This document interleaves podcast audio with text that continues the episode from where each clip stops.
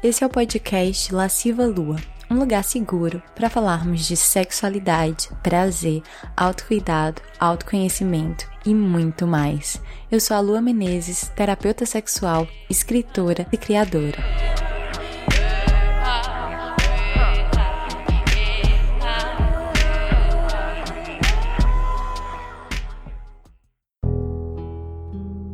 Essa temporada do podcast é patrocinada pelo curso Jardim das Delícias, um curso online para mulheres sobre prazer e sexualidade feminina, para se juntar a essa comunidade de deusas que se empoderam dos seus corpos. Basta acessar o site www.lascivalua.com.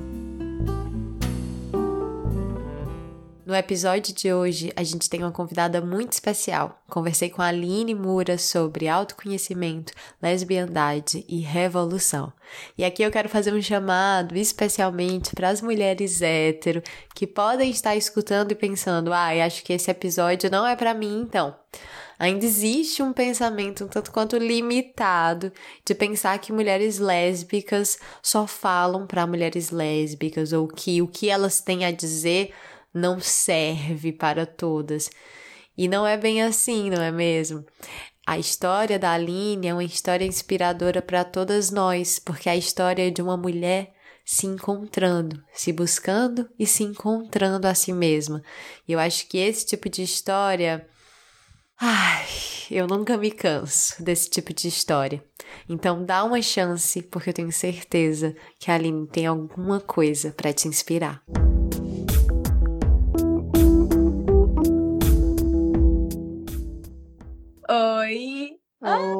Boa noite. Ah, maravilhosa, que bom te ver. Quanto tempo! Né? Bom, gente, só para contextualizar, essa é a Aline, ela é muitas coisas, ela vai se apresentar, mas uma das muitas facetas dela é que a gente se conheceu em Natal por amigos em comum e, eventualmente, a Aline virou minha aluna, virou aluna do Jardim das Delícias. E uma vez a Aline deu uma ideia, jogou uma ideia para mim, que foi fazer lives com alunas. E eu amei muito essa ideia e ficou na minha cabeça um tempão. Até que umas, uma semana atrás, duas semanas atrás, eu acho. Não sei quando foi que eu falei contigo. Mas me veio um insight, assim, de fazer uma série cujo título seria Deusas Reais trazendo histórias das minhas alunas, histórias de mulheres maravilhosas que estão em suas jornadas de autoconhecimento, porque eu sinto que eu falo muita coisa e muitas vezes muitas deusas ficam com altas idealizações a meu respeito, e tipo, Lua, como você faz para transar todo dia? E eu fico, gente, quando foi que eu disse que eu transo todo dia? Não transo! Então eu sei que redes sociais têm muitas idealizações e infelizmente tem coisas que eu falo que eu sei que são muito reais, mas que eu sei que tem deuses que duvidam ou que pensam que é só comigo ou que, enfim. E eu tô muito animada para trazer histórias como a da Aline. Aline, você quer se apresentar? Boa noite. Meu nome é Aline. Né? Eu sou uma mulher lésbica, né? E aí fui aluna de Lua no curso Jardim das Delícias. Nós já nos conhecíamos em Natal, quando Lua ainda era atriz, né? ainda estava trabalhando como atriz, Lua. E eu lembro de um espetáculo que você fez, Manga Rosa, que me tocou profundamente, aquele espetáculo maravilhoso. E eu não imaginava naquela época que você, por meio do seu trabalho, né, iria transformar, trazer grandes transformações assim para a minha vida. E sou muito grata por esse curso. Deus, quem tiver a oportunidade de fazer, façam, porque é enfim, a gente vai falar aqui um pouco disso na live, né, Lua? Uhum, sim. E Aline, quem mais que você faz da sua vida? Conta um pouquinho desse contexto. Eu sou assistente social. Eu trabalho no IFRN, é um Instituto Federal aqui no, no Rio Grande do Norte. Na verdade, eu nasci na Bahia, eu sou baiana, de Ilhéus, mas aí eu vim para cá com cinco anos de idade e sou filha adotiva de Mossoró. Atualmente estou residindo em Macau por causa do trabalho, mas é, meus pais, minha família moram aqui em Mossoró e o restante, tios, primos, moram em Salvador. Então é isso, sou uma, uma baiana moçoroense. Adorei. E engraçado que você falou do manga rosa, e o manga rosa, assim, pra é, quem não me conhece de Natal, que acho que é a maioria das deusas aqui, eu acho que na minha jornada pessoal, ele foi, assim, o primeiro trabalho que eu fiz que eu realmente entendi, é disso que eu quero falar. Porque eu já tinha um grupo de teatro em Natal que eu amava e que a gente falava de coisas muito importantes. Eu amo todas as peças que a gente fez, mas o Manga Rosa foi o meu projeto, foi assim, foi meu filho, sabe? Que eu parei porque eu escrevi, eu atuei, eu co-dirigi, eu tava fazendo tudo naquele espetáculo. E era sobre erotismo, era sobre amor, era sobre sexo, era sobre uma mulher que se sentia presa e que se libertava. Então, para mim, foi um, foi um marco também o Manga Rosa. E eu acho que ele tocou muitas mulheres, e foi ali que eu comecei a perceber que, que era com mulheres que eu queria falar mais. E Aline, você consegue identificar um marco assim na sua vida, nesse seu processo de autoconhecimento? Consigo, Lua. Como eu falei, né, eu sou uma mulher lésbica. E aí eu me descobri lésbica aos 30 anos de idade, que é a idade que você tem agora. Então é, né? É como se eu estivesse me descobrindo assim nesse momento aí para você. Então, eu tô com 40 hoje. Então faz 10 anos 10 anos. Enfim, e aí a minha vida praticamente ela é dividida antes dos 30 e depois dos 30, né? Inclusive eu percebi isso na, na terapia, né? Meu terapeuta Deuso, maravilhoso. é, e aí, até então, Lua, eu me sentia, tinha um, um poema da Flobela Espanca, né? Poetisa portuguesa, que ela diz assim, tem um trecho que ela fala é, eu sou alguém que veio ao mundo para me ver e que nunca na vida me encontrou.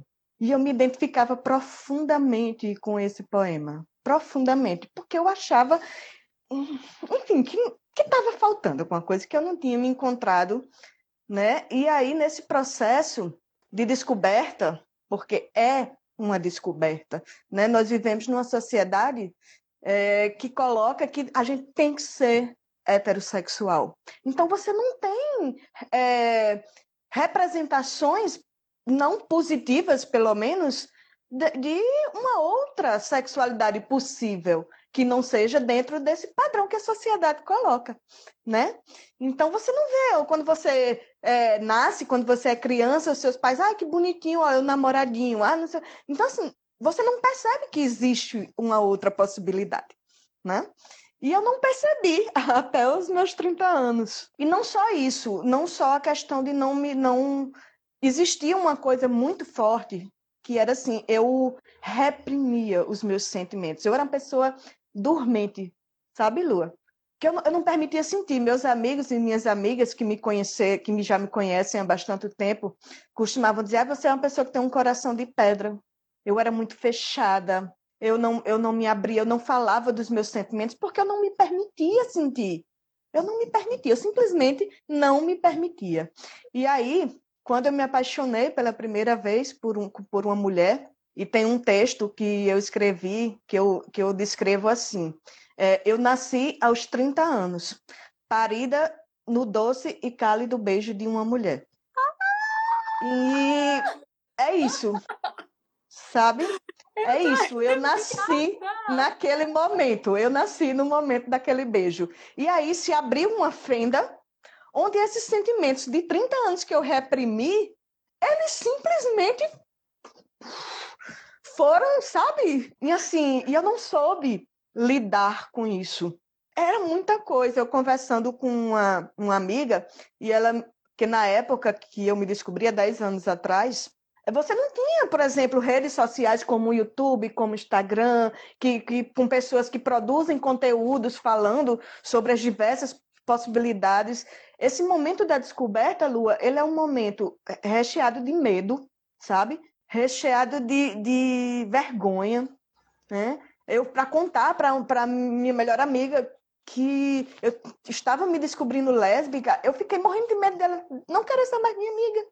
Imagina, né? E assim, eu me descobri aos 30 anos, eu já tinha uma certa maturidade, mas isso não me isentou de ter esses sentimentos de medo e de vergonha. Porque é isso que colocam pra gente. É errado, é feio, é sujo, é, é anormal. Né? Então, como não sentir medo, como não sentir vergonha? E né? é invisibilizado, né? Porque é isso que você falou da heterossexualidade compulsória. Eu acho que muitas pessoas não entendem e têm até uma arrogância quando escutam histórias como a sua, de, por exemplo, eu me descobri lésbica com 30 anos. Aí fica assim, como assim? Como é que não sabia? E fica hum. numa arrogância como se essa não fosse uma possibilidade real e que acontece com muita gente. Né? Exatamente. Né? Lua, você não imagina quantas vezes eu ouvi isso. Como assim? Mas você não... eu nunca tinha sentido até então uma atração, uma coisa diferente por uma mulher. Não tinha, não tinha. Sabe? Não isso não me torna menos lésbica. Sabia, né? Sim, né? E, sim. e dentro do, do universo LGBTQIA, há muito disso também. Na, né? Porque quem. Ah, eu, eu me descobri lésbica muito cedo, né? Eu nunca fiquei com homens, e enfim, é ótimo para você, maravilha. Mas a minha vivência, ela foi diferente. E ela tem que ser respeitada, como assim, todas as vivências. Essa vivência da descoberta, Lu, ela não é igual para todo mundo. Tem, tem pessoas que se descobrem até mais tarde. Eu já vi relatos de 40, de 50, certo? E que bom, sabe? É, por muito tempo eu, eu fiquei com essa coisa de, ai, poxa, quanto tempo eu perdi, sabe? Mas hoje eu já não vejo assim, né? É, eu, eu já vejo assim, tudo acontece no tempo certo, da forma que tem que ser. Eu me descobri numa época em que eu já tinha minha independência financeira, isso me deu condi outras condições de vivenciar a minha lesbianidade, entendeu? Então, assim, agora a gente precisa entender e respeitar todas as vivências. A minha vivência é diferente da sua e tá tudo bem, vamos aprender, vamos compartilhar, né? Sim, vamos aprender uma com a outra. A gente tem tanta mania de querer colocar tudo em caixinhas que parece que até as descobertas, esses processos, eles seguem um roteiro. E não é isso, né? Eu acho que o processo individual é exatamente esse, assim. Você vai descobrindo o seu caminho a cada passo que você dá. E é isso. E Aline, o que você diria? Qual a importância do autoconhecimento nesse seu processo de entendimento de si? Olha, Lua, eu, na verdade, eu entrei nesse processo de autoconhecimento mais profundo a partir do curso Jardim das Delícias, né? Eu fiz, acho que no início do ano passado, no início de 2019, eu fui a, é, aluna da primeira turma. Uhum. Resisti bastante a fazer o curso. Eu fiquei, porque é, antes, quando é, eu sempre segui o seu trabalho, sempre li os seus textos, né? É, seu, todo o seu conteúdo eu já acompanho há bastante tempo, mesmo antes do curso. Aí eu ficava, eu ouvia as coisas que você falava, eu lia as coisas que você escrevia sobre esse sentir, essa coisa, e eu ficava olhando assim, assim, não, não pode. Não, não, é, porque eu não sinto. Como é que pode? Eu não sinto isso dessa forma. Eu acho que Lu, ela, como é atriz, ela, ela romantiza, ela dramatiza muito, né? Eu pensava isso, sinceramente. Não, pode falar, isso é ótimo. É, eu pensava, eu pensava isso. Muito mais do que é, isso. É, porque como eu, eu já, já, lhe conhecia de alguma forma, eu disse, não é atriz, é, né? Faz aquela, aquela coisa, essa dramatização em cima do sentir. E eu olhava porque eu não sentia. Eu não conseguia sentir, chegar nessa sensação. E aí eu ficava, eu, eu acho que eu não vou. Não, não, eu, eu não entendia, Lua, eu não entendia. Por quê? Porque eu não sentia, eu não me permitia sentir. Eu não me permitia, eu não sabia. Eu não sabia sentir. E se eu pudesse resumir esse curso, certo? Em uma frase seria isso: ensinar a sentir, a você olhar para suas emoções, a você é, se perceber, sabe? Se perceber no todo, seu corpo, seus sentimentos, é, como isso é, processa para sua mente, enfim. E aí, quando eu, quando eu comecei o curso Jardim das Delícias, foi eu resisti bastante, mas enfim, o importante é que eu me inscrevi e fiz o curso e Deus, a gente não consegue descrever, não consegue. Só quem faz, só quem sente é que realmente consegue entender, entender. Eu posso falar aqui mas eu não, eu não vou conseguir colocar em palavras o quanto que. Porque, justamente, esses 30 anos que eu não senti, Lua, mas os sentimentos existiam aqui, eu, não, eu só não sabia lidar com eles. Eu não sabia lidar com eles. E aí, a partir do curso, eu estava num momento, quando eu iniciei o curso, eu estava num momento da minha autoestima tão baixa, do meu amor próprio tão, tão longe de mim, sabe? Tão longe de mim. Eu estava tão perdida naquele momento. E aí eu iniciei o curso. Quando eu finalizei, nossa, parecia que, que eu tinha me encontrado, assim, eu tinha me reencontrado. Né? Eu não me sentia mais perdida. Eu, eu embora é um processo, né, Lua? Não, você não, o autoconhecimento é uma coisa que não termina nunca. Não termina nunca. Acho que você está sempre buscando, está sempre se autoconhecendo. É, até porque você, a, a, vida é dinâmica. A vida é dinâmica, ela, ela, muda. É, eu acho que é uma grande arrogância também a gente achar que a gente já sabe tudo.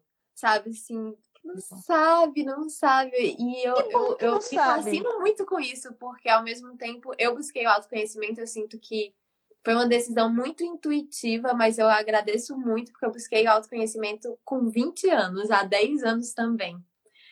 E foi a primeira vez que eu fui para terapia. E porque eu tava sofrendo. A verdade é isso, eu tava sofrendo, eu fui procurar terapia porque eu tava sofrendo, porque tava doendo, enfim. Mas hoje eu vejo o quanto desde cedo eu comecei a me dedicar a entender quem eu era e por que eu era quem eu era e por que, que eu sentia o que eu sentia. E será que tudo isso que eu sentia era, não, não, não vou dizer real no sentido de, mas assim, o que é que é, era de verdade e o que é que eu estava inventando na minha cabeça para ficar mal? Porque eu, no meu caso, eu sentia que eu tinha um padrão de quando eu via alguma coisa que doía em mim ou que pudesse me machucar, eu sentia que eu mergulhava, sabe? Parecia que o sofrimento era, era tentador para mim. Como se, não sei, como se talvez eu não, não me sentisse merecedora de ser feliz, ou como se sofrer fosse mais digno, porque a gente vive numa cultura que cultua o sofrimento. Principalmente para nós mulheres. Se você não sofre, você não é mulher né? Sim. Você não tá sendo mulher direito se você não sofre. Sim, Sim é muito louco isso, né? E aí hoje eu vejo que nesse, ao longo desses 10 anos, o tanto de terapia que eu fiz, e, e curso, e terapia alternativa, e eu sempre descubro alguma coisa nova. Quando eu acho que eu tô tipo assim, nossa, eu tô bem, resolvi todos os meus últimos processos, agora vamos. Aparece mais uma coisinha para aprender. Sempre aparece, sempre aparece. É... E aí, a partir do curso, eu disse, não, eu tenho que aprofundar isso, sabe? Porque é, o, o curso, ele me trouxe a percepção dos meus sentimentos, inclusive, quando eu... Aí, eu, a partir do curso, eu disse, eu, eu, eu preciso fazer terapia, sabe? É uma coisa que você sempre falava, né? Da terapia, que, assim, aprofunda o autoconhecimento. E aí, foi aí que eu busquei a terapia. Eu comecei a terapia em agosto do ano passado. E, inclusive, o meu terapeuta, lindo, maravilhoso, perfeito, deuso, ele. Né? Por quê, né, Lua? Porque. Porque será? Gente, meu terapeuta é o irmão de Lua, tá? Então. Tá então tudo família. Tudo em... Ou família maravilhosa, vou te contar, viu? E aí, é, quando eu iniciei a terapia, um tempo depois, ele, ele me falou isso justamente como, como eu tinha percepção dos meus, do que eu estava sentindo, como eu, sabe, como eu sabia identificar, que eu disse, Aline, a maioria das pessoas não, não, nem consegue identificar o que está sentindo, foi uma coisa que, um feedback que ele me deu. E eu fiz, gente, depois de um curso de Jardim da Delícia, não tem como você não, não ter essa percepção, sabe? Porque é isso, é isso. É, tem, tem, depois do curso, teve um marco para mim, uma coisa que eu lembro, assim, eu tinha muita dificuldade com. Eu moro sozinha em Macau, né? E Macau fica um pouco distante de Mossoró, que é onde meus pais moram, então eu me sentia muito sozinha, muito sozinha, e eu não sabia lidar com a minha solidão. Eu não sabia muito o que lidar. E aí eu, eu precisava sempre ter pessoas perto de mim. Mas nem sempre as pessoas é, vão poder estar ali comigo. Vai ter momentos que você vai estar sozinha mesmo. E eu não sabia lidar com isso. E aí eh, me dava uma carência, me dava. Eu precisava, sabe? Eu acabava sufocando algumas pessoas e é, pessoas mais próximas de mim, né? Como meu grande amigo Jordan, que, enfim, era uma pessoa que me, dava, me dá muito suporte lá, lá em Macau, que na verdade é meu chamo de marido, é meu marido. Eu sou lésbica, mas eu tenho dois maridos, tá? e aí, depois do curso, eu tive um final de semana que eu estava completamente sozinha. Eu simplesmente fui ao supermercado, comprei coisas para fazer comida. Porque todo mundo diz assim: ah, eu não gosto de cozinhar só para mim. Lua, hoje eu amo cozinhar só para mim. É o meu momento, é o meu momento. Eu vou ao supermercado ou à feira, eu compro a, a, a, os itens, eu, aos sábados geralmente, aí eu faço aquela comida, boto música, cantando, dançando, sozinha, faço uma comida. É um autocuidado, sabe? Um momento de autocuidado isso é tão potente. Isso é tão potente. E é, é isso que eu falo, assim, o autocuidado, tudo que a gente faz com amor e com. Se a gente coloca a intenção de que isso é um gesto de autocuidado, se torna um gesto de autocuidado.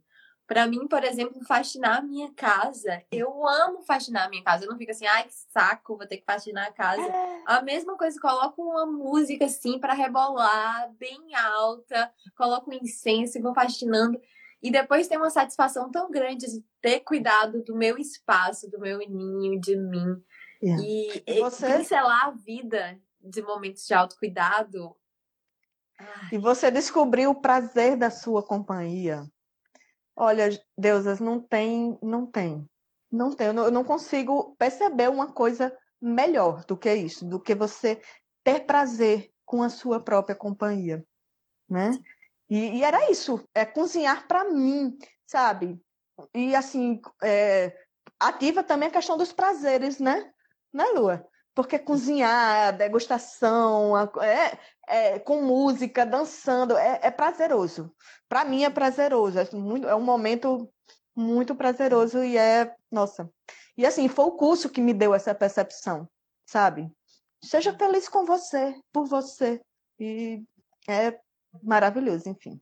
Ah, isso é muito lindo, porque é, eu sempre falo, né? Tem muitas mulheres que me buscam, buscam o meu trabalho porque elas querem mais prazer. E aí, elas querem mais prazer na cama, elas querem ter mais orgasmos, elas querem, enfim, ter uma vida sexual mais satisfatória. E uma das respostas que eu dou é sempre essa.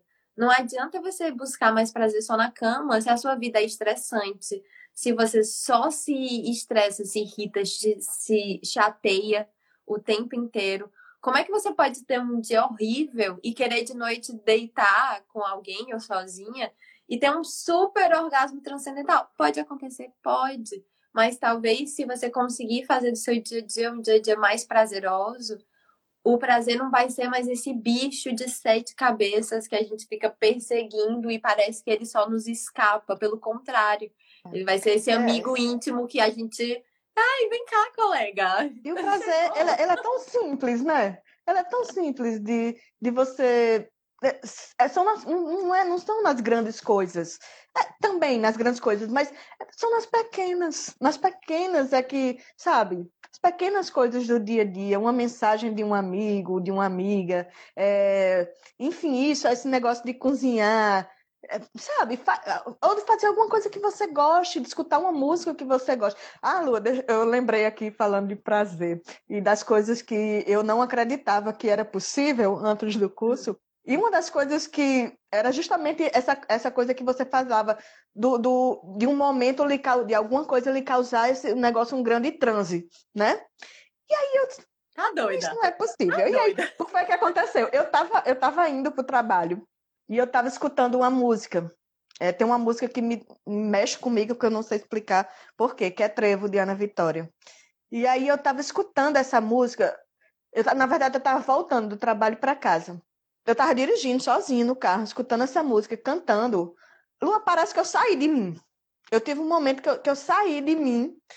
Eu não sei explicar, né? Mas aí eu, eu fiz, gente, é isso que Lua falava. É isso! Gente, quando você sente o que só racionalmente você tenta entender e você não consegue, né? Porque o autoconhecimento, ele, ele não é uma coisa racional, segundo meu terapeuta não maravilhoso. Conta. Não dá conta, não dá. Não dá. Não você dá. precisa sentir esse autoconhecimento. E aí, quando, quando eu voltei, que eu disse, minha gente, peraí, eu tô dirigindo. E Aí eu, aí eu, eu pensei, automaticamente, eu fiz, era isso que Lua estava falando. Agora eu compreendi, agora eu entendi. Sim, ai, que lindeza, eu tô muito animada ouvindo isso. É isso, é isso. É. Eu também, eu tenho, eu chamo esses momentos que ao mesmo tempo que parece um transe, um, um momento suspenso, para mim eles são momentos de extrema lucidez, de extrema lucidez, assim. É, esse final de semana eu tive um, sabe? A gente foi caminhar num lugar lindo e a gente estava subindo esse monte e a luz estava linda, estava tudo lindo. E eu absorvi, assim, aquele momento e naquele momento não existia problema. Nenhum. Nenhum, nenhum. Assim, naquele momento eu estava só grata, eu estava só contente, eu estava só plena naquele momento, sem pensar no que eu, um monte de trabalho que eu tenho que fazer na minha, no meu TCC da pós que eu tenho que entregar, nos boletos, nada, naquele momento. É como se a mente descansasse, né? É, e é muito lúcido, porque parece que você descola um pouquinho do estresse que te deixa com a visão embaçada, que você fica remoendo coisas e fica ansiosa e etc. E você tá só ali. E isso é muito bonito, e isso é muito potente. E a gente não é ensinada a saborear esses momentos. E a psicologia positiva, inclusive, ela tem essa palavra. Em inglês, eles falam muito savoring que é saborear quando você estiver tendo um bom momento. Para para perceber que é um bom momento, porque a gente passa despercebida até pelo que é bom. Não, é, e a sociedade em que a gente vive, que você tem que estar produzindo, produzindo, produzindo o tempo todo, é como se não fosse permitido a nós ter esses momentos né? Você tem, tem, que estar sempre ligado no trabalho, você tem que estar sempre ligado de ser uma pessoa produtiva, de ser uma boa profissional, de ser boa em tudo, que você não para nem para olhar para você, né? É, é, tudo tão mecânico às vezes. Gente, vamos dar umas pausas aí, né? E curtir a nós mesmos, que é tão maravilhoso isso. Ah, isso é muito lindo. E eu sinto que sobre isso de encontrar o prazer de estar sozinha, eu acho que isso é muito importante, principalmente para a gente mulher. E acho que para todas nós, assim, porque a gente vem muito de um reforço histórico, cultural, social, de que a gente tem que estar sempre com alguém. E quantas mulheres, quando estão sozinhas, não se sentem é, fracassadas, às vezes, até, como se elas estivessem falhando em alguma coisa na vida porque não tem um relacionamento. E isso é muito cruel. Isso não é exclusividade das mulheres é, héteros, não. Hétero, enfim, né? É, não, nós, não, nós mulheres lésbicas, nós é, passamos por essa, por essa pressão também. E ainda um pouco maior, Lu, porque é, na, na, nossa sociedade, infelizmente, é, a mulher, ela só é gente, né? Só é mulher, parece, se tiver um homem ao lado para afirmar que você é um ser humano. E que era né? assim, Inclusive... ao longo da história, né? Por muito tempo nós não tivemos nem é, direitos legais. A gente estava sempre sob a tutela de um homem, um seja homem. do pai, do marido, ou quando o marido não tinha, tinha morrido, de algum membro masculino, filho, irmão do marido. Então, assim, a gente também não está criando essa coisa na nossa cabeça, né? Veio, o movimento feminista tem uma frase que eu acho perfeita, que diz assim, feminismo é justamente isso, é, é a ideia revolucionária de que nós mulheres somos gente. Uau! Sabe, nós somos gente sozinhas, só nós, sem homens para nos, pra nos, nos afirmar gente, sabe? E nós mulheres lésbicas, nós não temos homens ao nosso lado para essa afirmação, né? Então a sociedade não acha possível, né, que a gente como assim você não tem um homem ao seu lado? Um, em algum momento na sua vida você vai precisar de um homem. Gente, mas eh, não precisa ser meu parceiro, meu companheiro, pode ser meu amigo, né? Pode ser, enfim, pode, pode a, a, a masculinidade ela pode estar próxima a mim de alguma forma que não necessariamente seja na necessidade de um companheiro, né? Uhum. E aí é, esse, o não reconhecimento da nossa afetividade, do nosso sexo, não reconhecem, né? Não, como é que você faz sexo se não tem um pênis? Oh, meu Deus. Né? Como tá assim? Tá faltando não é sexo. Eu, É, a gente vê muito isso, não é sexo. Não, porque não, é, é uma amizade. É uma amizade, né? É, é, é muito carinhoso, não sei o quê. Aí vocês ficam só nas preliminares? Como se sexo fosse Como só não? penetração e penetração fosse só pau na buceta. Isso. Como se não pudesse ter penetração, por exemplo, entre duas mulheres. Exatamente. A, a, penetração, sim, muito boa por sinal, tá? Porque vamos combinar que o dedo ele tem uma mobilidade maior, né? E assim, há outras outras outras formas, né? A gente pode ter um pênis se quiser, do, inclusive do tamanho, da cor, da largura que a gente quiser, né? É só ir na loja e comprar. Mais de um. É, mais de um, exatamente. É uma coleção. É, então assim, sabe? É, é complicado isso. E aí a gente precisa estar tá conversando, dialogando sobre isso para que as pessoas percebam e nos reconheçam enquanto casal, enquanto enquanto é, reconhecer o nosso amor, que é possível, não é amor de amiga. Não, são duas mulheres que se amam. E, na minha perspectiva, isso é revolucionário sabe, Lu? Numa sociedade onde nós mulheres é, é difícil você ver mulheres sendo admiradas, né? Você é, é, com seu trabalho reconhecido, com a sua intelectualidade reconhecida, enfim, né? Uma sociedade que não não, não gosta de mulher, uma sociedade misógina, né? Nós vivemos numa sociedade misógina. E aí, amar mulheres é muito revolucionário. É, é muito revolucionário, né? E vamos, por favor, vamos admirar mulheres, vamos ler mulheres, vamos ouvir mulheres, vamos, enfim, né? Na sua forma mais ampla possível. Ah, isso é muito real, assim, eu me, me remeti, é, eu sou uma mulher bi, né? E aí a primeira vez que eu namorei uma, uma mulher, eu já tinha ficado com várias meninas, mas nunca tinha tido um relacionamento mais sério. E aí eu lembro que a gente foi para um carnaval em Olinda e a gente já tinha ficado várias vezes, mas foi no carnaval que a gente ficou junta aqueles quatro dias e a gente criou um laço afetivo maior. E eu lembro que eu não consegui aproveitar o carnaval de tão puta que eu fiquei. Porque a gente estava lá nos bloquinhos, não sei o quê, e a gente estava de mãos dadas e a gente se beijava, e era um assédio era um assédio, ou às vezes, quando a gente não estava demonstrando afeto, vinha, cara, né, pegar, era uma coisa muito cebosa. Eu, fico, uhum. eu tava é como se vocês estivessem ali se beijando para satisfação pra masculina. Para eles pra que estão ali vendo ficarem. Sim, e quando é. a gente não estava demonstrando, e aí eu, eu amei muito porque ela sempre via me defender. E eu confesso que eu tava adorando aquilo. Então, toda vez que chegava um cara assim pegando em mim, ela, ela chegava, passava assim a mão no meu ombro e dizia: sai que é a minha namorada. E aí, por um lado, eu tava tão feliz de ouvir da boca de uma mulher que eu era a namorada dela, porque uhum. isso era novo, nunca tinha acontecido comigo. Mas ao mesmo tempo, o que vinha depois me deixava muito puta, porque aí os caras falavam: ah, então beija aí pra gente ver, beija aí é, pra provar. Uhum. É, com, é porque, engraçado, muitas mulheres utilizam essa desculpa, Lua, quando não querem ficar com o cara. Aí diz, não, é, é, ela, é, ela que é minha namorada. Então, assim, sabe? Pô, não, só diz, olha, cara, não quero. Não, não precisa usar esse, esse artifício. Isso, tem que naturalizar o não. Não precisa usar esse artifício de que ah, é, é minha namorada. E aí chama uma amiga e diz, não, aqui é minha namorada. E aí ele diz beija justamente, que é prove que é sua namorada, ou você tá só. Porque assim, homem não aceita, não, né? Homem não aceita, não.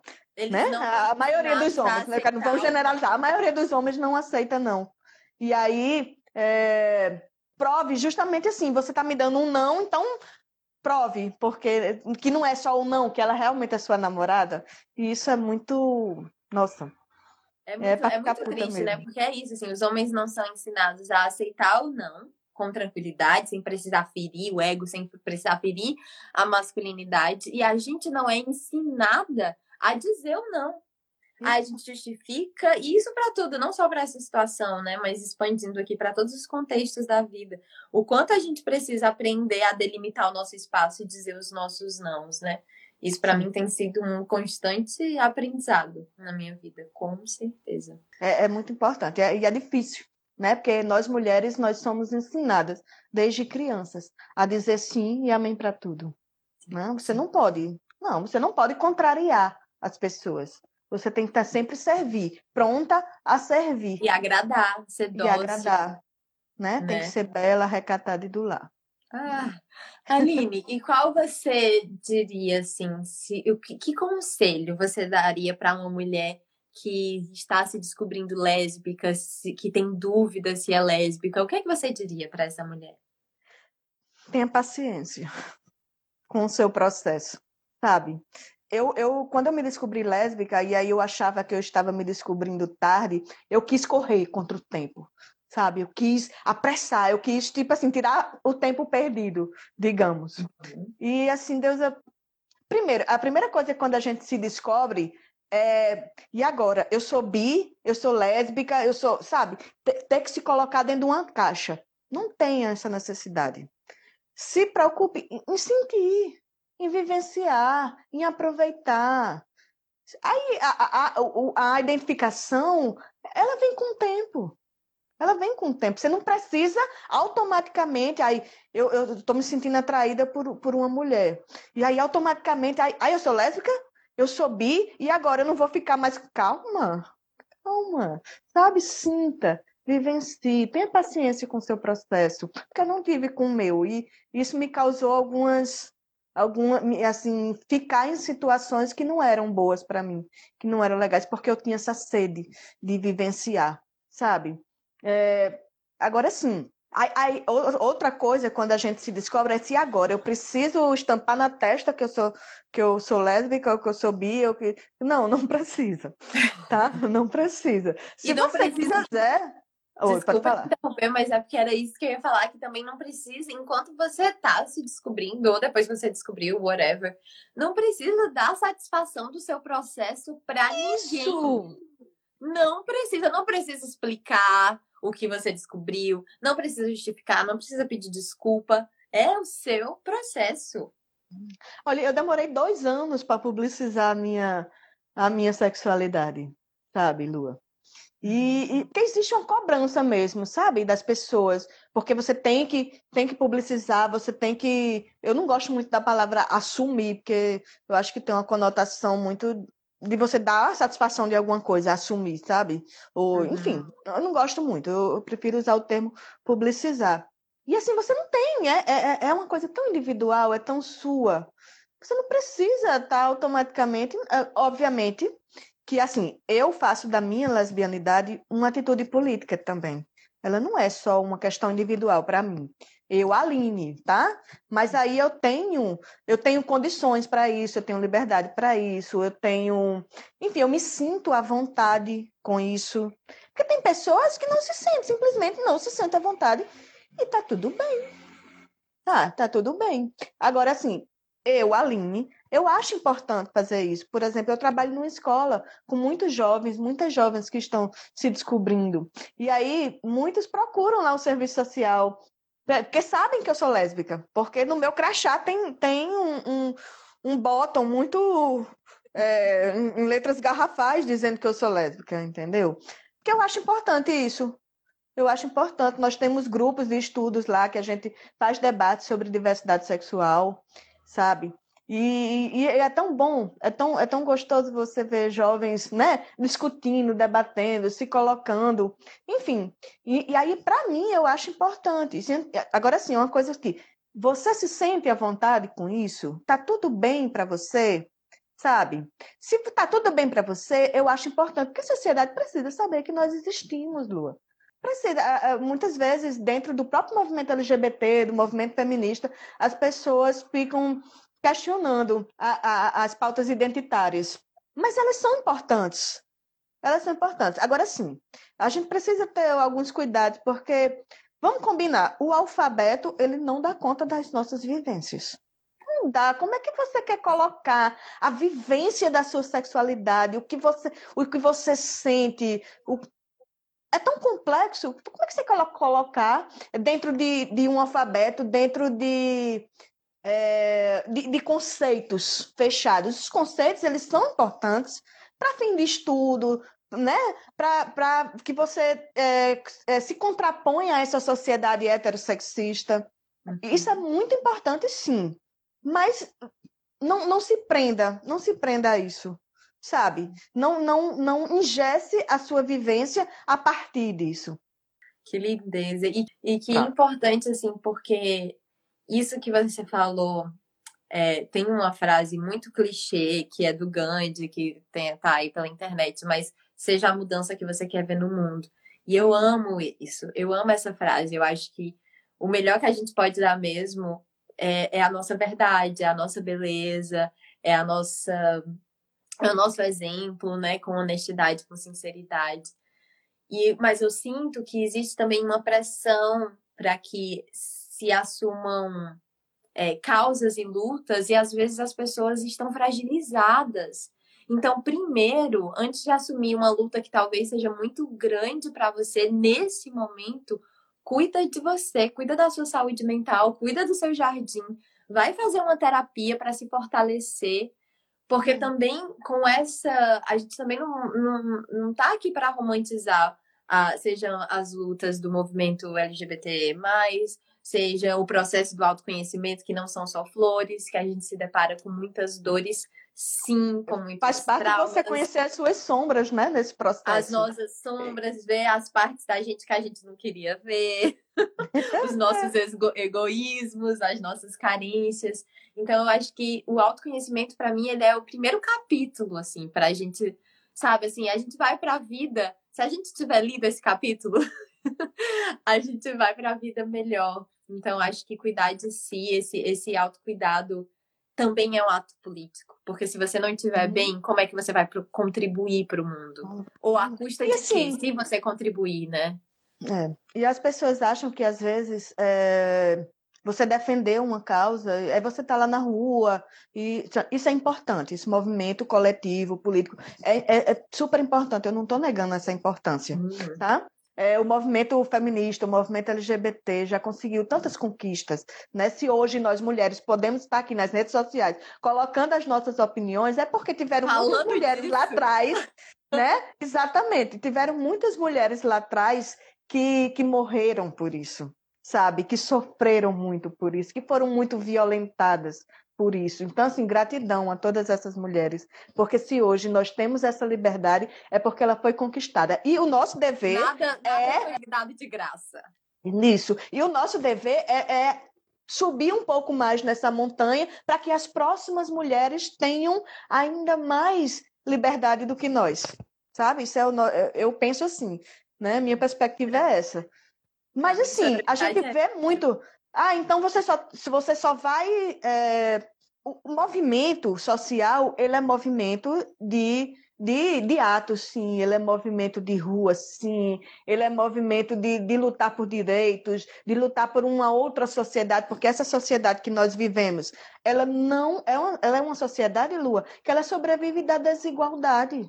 Então, assim, não tem como a gente ser é, substancialmente igual nessa forma, nesse formato de sociedade. Desigual. Isso, e a gente precisa transformar. E para transformar, esses movimentos eles são muito importantes, mas as transformações individuais, as transformações, é, a, a naturalização, porque assim, a gente precisa desnaturalizar algumas coisas.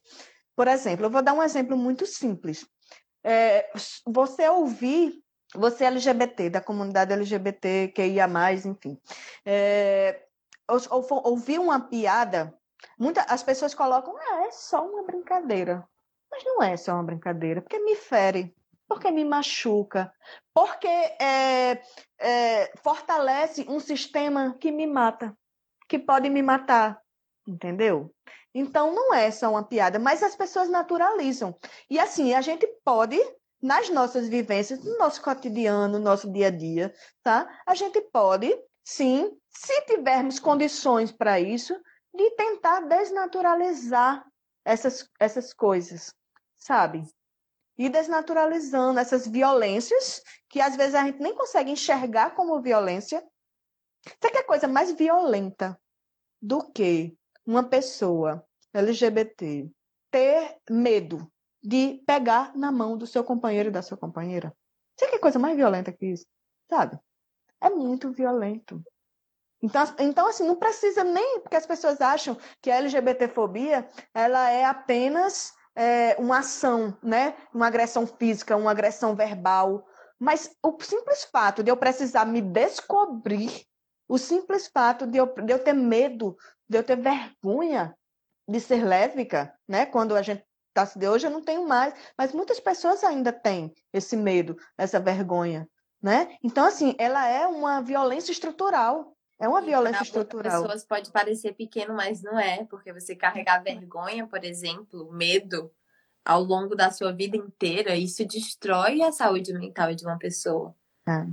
Eu, eu, então, escrevi um texto agora recentemente falando justamente sobre isso, né? Que por que, que, é tão importante o Dia do Orgulho LGBT, esse mês que nós estamos no mês da visibilidade lésbica, maravilhosa! Estamos no meio da visibilidade lésbica. Por quê? As pessoas perguntam, ah, por que, que, que, que isso é importante? É importante porque precisa, isso precisa ser dito, isso precisa ser reafirmado, isso precisa ser estampado para todo mundo, para todas as pessoas, que nós existimos, que nós amamos, que nós desejamos, enfim, sabe? E as pessoas precisam naturalizar o nosso amor. Nosso amor ele precisa ser naturalizado, para que não seja necessário mas que a gente precise se descobrir, que seja uma possibilidade real para todas as pessoas, que as pessoas, quando estão na, na idade, né, digamos assim, de descoberta da sexualidade, que é, consiga vislumbrar que existem diversas possibilidades para além da heterossexualidade.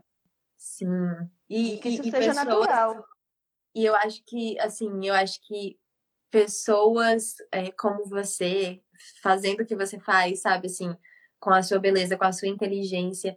Às vezes eu acho que as pessoas não têm dimensão do quanto você e elas mesmas podem, e, a, e eu, o quanto a gente pode plantar sementinhas. Só uhum. por existir do jeito que a gente é. Sabe? Fico imaginando esses jovens do IFRN que te veem e que eles têm um exemplo concreto de uma mulher lésbica, feliz, orgulhosa dela mesma. E isso talvez para você, agora é, é você sendo você, mas não. Você tá plantando sementinha, sabe? E é. isso é muito lindo. E, e assim, Lua, é, nós, é, LGBTs, nós somos reduzidos ao sexo, né? É, é porque nós somos. É, é, porque ela é depravada. Ela é lésbica, ela é depravada, ela. Enfim né? E aí, assim, nós somos uma pessoa com várias dimensões da sexualidade. A minha lesbianidade, ela não me resume. Eu não sou só isso. Eu sou uma mulher que eu sou amiga, eu sou profissional, eu sou, enfim. A minha sexualidade, ela não é a única dimensão do meu ser. Tá? Só que as pessoas nos reduzem a isso nos reduzem a isso. Então, eu, eu no, né, ao ter o meu, meu bottom lá com, né, identificando que eu sou lésbica, eu estou dizendo, eu sou uma servidora pública, tá? E estou aqui trabalhando, fazendo, sou lésbica, mas eu estou aqui fazendo o, o meu trabalho, tô, sabe? Então, as pessoas olham para mim e dizem, ah, é possível. Porque quando a gente está se descobrindo, a coisa que, quando eu me descobri com 30 anos, a coisa que eu mais tive receio foi do meu meio profissional. Acredita? As pessoas vão duvidar do meu trabalho porque eu sou lésbica. E a minha profissão ela é muito importante para mim. Eu sou muito apaixonada pela minha profissão. Quem me conhece sabe. Eu sou muito apaixonada pela ela. Ela tem uma importância muito grande na minha vida. E aí é, eu tive esse meio, esse medo, esse receio, né, do que as pessoas iriam duvidar da minha capacidade profissional porque eu sou lésbica. Olha só sabe? Por quê? Porque eles nos reduzem mesmo a isso. Você é lésbica, você não é competente, você é uma pessoa ruim, você é uma pessoa promíscua, você, enfim, sabe? E nós não somos só isso. Nós não somos só a nossa sexualidade. Nós não somos Sim, só isso. É isso. Muito, isso é muito maravilhoso. Não é isso. Você falou tudo. Não tenho nem o que acrescentar. É. E essa questão da vivência que você falou aí é tão importante, Lua. É, vou dar um exemplo. É, recentemente, agora, na, né, acho que um, tempo atrás, eu recebi um áudio de uma amiga é, falando, né, que ela tá, ela também se descobriu, né, tá, tem uma companheira e tal, e ela tinha muito receio justamente de publicizar a sexualidade dela e tudo, e ela disse assim, Aline, você é uma referência para mim. E, e, às vezes a gente, a gente nem sabe, né? E aí é, ela mandou um áudio, eu achei tão lindo, me emocionei tanto, porque ela falando, né? Você é uma referência para mim, porque você é, você se coloca, você publiciza, você fala, você você é tão aberta sobre a sua sexualidade, enfim, isso me deu forças para que eu também fosse desconstruindo. Ela está nesse, nesse nesse período de desconstrução, né? Desse medo de publicizar a sexualidade dela. E eu achei tão lindo e, e como, é, como é legal isso, né? Olha só. Às vezes a gente, você está é, simplesmente vivendo Exatamente, a gente não tá vê o quanto a, a, a, nossa verdade ela reverbera. O alcance, né? É, o é alcance. É tão lindo. Ai, Aline, o nosso tempo já está acabando, oh. por incrível que pareça, passou voando, né? E é. eu só quero te agradecer muito por tudo, assim, por tudo mesmo, por você ter dado a ideia da criação dessa série de lives, por você ter É, mas eu não achava que eu ia ser a, a, a, a primeira. Que, é, claro. que ia estar aqui na Claro, ora. E por você ser, sabe, você é, é, muito generosa, você é muito inteligente, assim, eu. Ai, isso é uma coisa que eu acho bonita, é uma mulher inteligente, é uma coisa que me dá prazer de ver. E muito obrigada pelo carinho, muito obrigada por dividir tudo isso é, é isso, você, ah, você eu... é muito inspiradora mesmo. Ah, eu que agradeço, Lua, por ter aberto esse espaço, né?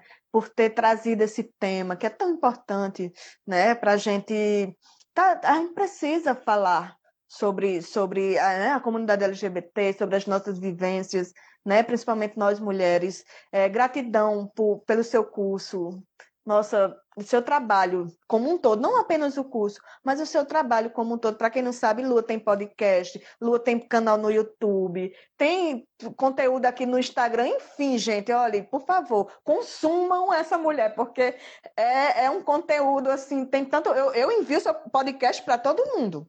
Eu saio enviando para todo mundo, sabe? Pregando porque eu acho, porque é quando, quando você descobre a potência do autoconhecimento, quando você descobre é, é, o quão eu, tem duas alunas dessa última turma que teve agora, fui eu que indiquei, estão fazendo o curso, viu? E, é, e eu, eu, eu para mim, acho que todo mundo, eu acho que esse curso é utilidade pública. Toda mulher deveria fazer esse curso, sabe? Ah. Porque ele é de uma potência sem igual, assim. Vocês, muito é, obrigada. Vocês... E, e ai, muito obrigada por falar isso, assim, de não duvidar de vocês, porque é isso, é isso que às vezes eu fico triste. Eu entendo, às vezes, deusas que querem o curso e que resistem e que deixam um pouquinho para depois. Eu super entendo isso, porque eu, conhe... eu sei como são os processos de autoconhecimento, eu sei que resistência faz parte. Mas a autodúvida, ela é tão aniquiladora das nossas potências, a gente achar que não é capaz. Então, é muito bom mesmo que a gente ecoe as nossas vozes para dizer, mulher, você é capaz, vai, vai descobrir que você vai descobrir que é capaz. Uma dessas amigas que está fazendo o curso agora, ela resistiu bastante e eu ficava insistindo, esse curso ele vai ser muito bom para você. Mas Aline, eu não sou evoluída igual a você. Eu fiz, mas eu não sou essa pessoa evoluída não, minha gente. Ela, mas ela está fazendo agora e tá, é, uma das primeiras aulas que ela fez, ela disse, Aline, eu estou aqui dançando, aqui em casa e tudo. Ela mandou um áudio áudio para mim. Eu tô aqui dançando feliz. Eu fiz, olha, eu disse a você. Eu disse a você. É isso. Ai, obrigada, obrigada, gente, que ficou até aqui. E, manas, mandem essa live, compartilhem essa live, porque tem gente aí que tá precisando dessas palavras, a gente sabe. E muito é. obrigada mesmo. Ah, mesmo obrigada mesmo. a você, Lua. Beijo todo mundo. Espero que vocês tenham gostado da conversa com a Aline tanto quanto eu gostei. E já que a gente falou muito do meu curso Jardim das Delícias, que é um curso online sobre prazer e sexualidade positiva, quero só deixar mais algumas informações, um gostinho do curso, para quem está interessado. É um curso para a gente revisar tudo que a gente aprendeu de equivocado sobre sexualidade feminina, desconstruir os tabus e as repressões veladas e não veladas que a gente escuta ao longo da vida e que nos distanciam cada vez mais do nosso corpo e do nosso prazer, fazendo muitas de nós não acreditarem que são capazes sim de gozar e de gozar muito. Então, além de toda uma parte teórica de história, de anatomia, fisiologia, tem uma parte prática do curso com sugestões de rituais de autocuidado para você fazer em casa, técnicas de massagem tântrica para você aplicar em si mesma e para gozar mais e melhor e aprofundar o seu repertório de prazer. Então é um curso bem vasto, bem completo e depois de oito turmas, atualmente, nesse momento que eu tô gravando, já foram oito turmas do Jardim das Delícias, porque eu vou abrindo as turmas a cada alguns meses. Depois de tantos relatos que eu já recebi das alunas e depoimentos e transformações tão bonitas e profundas que elas me contam, eu não tenho medo de dizer que esse curso é sim uma jornada potente de autoconhecimento e de de prazer mesmo, de reconexão com o prazer, com o próprio gozo, com a capacidade de gozar não só o corpo, mas de gozar a vida.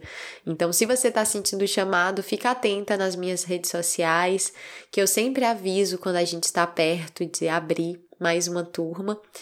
E é isso, confia na sua intuição, confia nessa vozinha que está te dizendo que esse é é um jardim para você se embrenhar. E mais informações, é claro, você pode sempre encontrar no meu site www.lascivalua.com.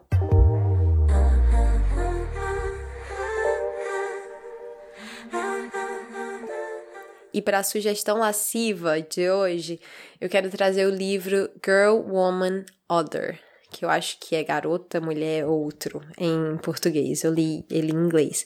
Da Bernardine Evaristo. Ai, que livro, senhoras e senhores! Eu tô trazendo ele porque ele tem a história de várias mulheres e algumas são mulheres lésbicas como protagonistas dessa história. Então, essa é a minha recomendação. Esse livro, ele traz várias questões. Ele é dividido por capítulos e cada capítulo é o nome de uma mulher, o nome de uma dessas personagens. E tem mulheres lésbicas, tem pessoas não binárias, tem uma série de questões que são questões da nossa atualidade, questões raciais, questões de gênero. É uma narrativa crua, poética, sem ponto final. é isso mesmo, não tem ponto final no livro. Mas depois que você pega o tranco, que você entra no ritmo do livro, é uma delícia, eu recomendo demais. E quero aproveitar para informar que esse é o último episódio da nossa quarta temporada do podcast Lasciva Lua. Foi um prazer revisitar essas lives, esses conteúdos que já tinham sido feitos, mas que às vezes ficam lá embaixo na timeline, esquecidos, pegando poeira, e trazer eles de volta porque as discussões ainda são atuais e merecem ser compartilhadas mais e mais, até que aos poucos a gente consiga mudar o mundo passinho por passinho. Mas não se preocupem que não é o fim. Logo virá uma nova temporada com mais surpresas, com mais delícias, com mais sexualidade positiva, autoconhecimento e tudo de bom. Vejo vocês.